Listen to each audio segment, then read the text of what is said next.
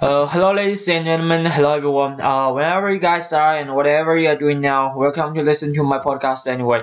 I think it is my podcast episode 4 and here I have to say sorry for the delay of next episode 5. I need to go for a test back to my uh, university. Uh, it is very important to me and um, to everyone who takes uh, part in this test um, which will decide whether they can um, keep going on their first study or just graduated until the end of June this year. I will continue to make my podcast as soon as possible uh, once I finish the test. So don't worry, I will stop my podcast to produce. Uh, I just posted a bit of time later than usual, uh, and I, I don't care how many audience uh, my podcast has and how long it can uh, be brought into people's sight this time. I only care about um, if it can bring any benefits to my audience to improve their listenings or, or English. I know my English isn't um, isn't good as well. Maybe someone of you who listen uh, to my podcast, your English is much better than me. Uh, if so, please don't mind me. Please don't mind my podcast. Uh, I wish we can um, make advance together. Uh, so I won't stop my podcast never. Whatever any uh, reasons it comes or difficulties I meet, uh, it would be better if I could um, receive your support or encourage through any ways by any chance. You could drop me a line or follow me uh, here or, or, or on my Instagram. You can also subscribe my podcast on uh, iTunes. Uh, so cheers and thanks for supporting me uh, in advance. I'm not sure what sort of accents you like. Would you prefer British sound or American sound? Uh, cause I love British sound very much and the accent I learned in class is British sound as well. Uh, I am here talking my podcast in British sound, so I can't take all of your into account. Uh, sorry for that. Uh, but I hope you could like it and enjoy. Uh, you would find find it isn't as bad as you thought uh, when you listen to this podcast for a bit of time. Uh, last week it wasn't. Uh, it was my mother's birthday. I felt tons of stress on that day, uh, mm, mainly from my sisters and my brother-in-law. Uh, I'm still um, a student now, uh, not like them already have their jobs and uh, could earn a lot of money so they can live a better life. Uh, not like me. I really felt a bit of stress, uh, pleasure, uh, uh, if I can't find a better job and live a, a comparatively better life when I graduated.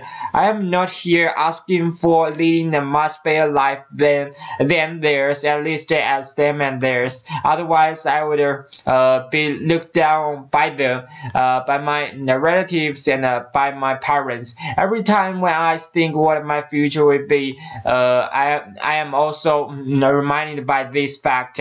I've already tired of uh, I'm already tired uh, tried a lot, uh, but no one will uh, care about how much effort you have put into. They only care about what you achieve finally. Uh, for those people, I want to say it's true. You it was very simple that night. Uh, uh, we just invited our relatives and friends for dinner. We have celebra uh, celebrated with fireworks before. Uh, we took couples of hours sitting together around the table, uh, having delicious traditional Chinese food. It was very boring, no? Uh, you spend countless of hours with someone you dislike or even uh, you didn't know who the hell they are on the same table without any same opinions or topics. We have uh, gaps between each other's uh, cause of uh, age.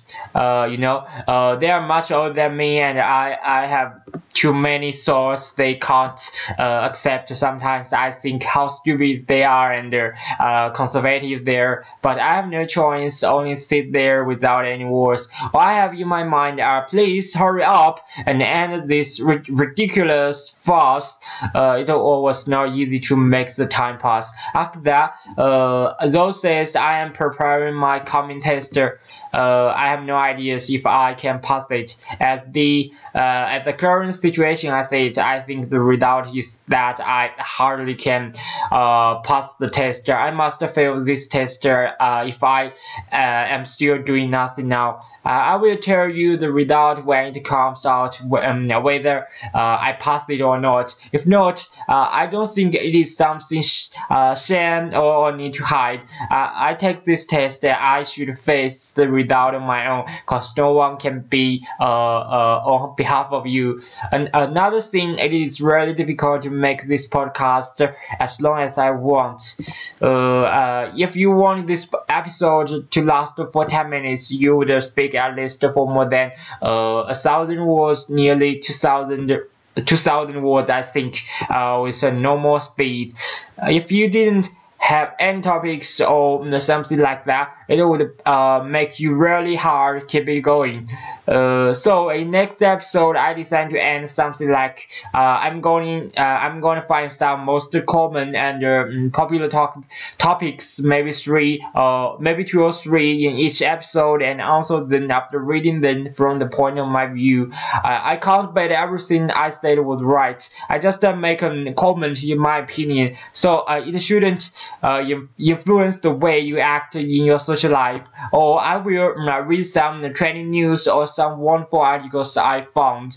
I will also uh, leave my judgments here, uh, which all of them I do just to extend my episode. I think it is too short and can't be a matter of thing. Uh, it's just a plan. Maybe I will do, maybe I will not if I find a better idea. Okay, thank you. Uh, okay, thank, thanks you guys for listening and so much for today's podcast. And I will see you a bit of time later. Uh, please don't forget you can also drop me a line and find me on my Instagram and my website. Cheers, have a nice day and enjoy your life. Bye, bye, bye.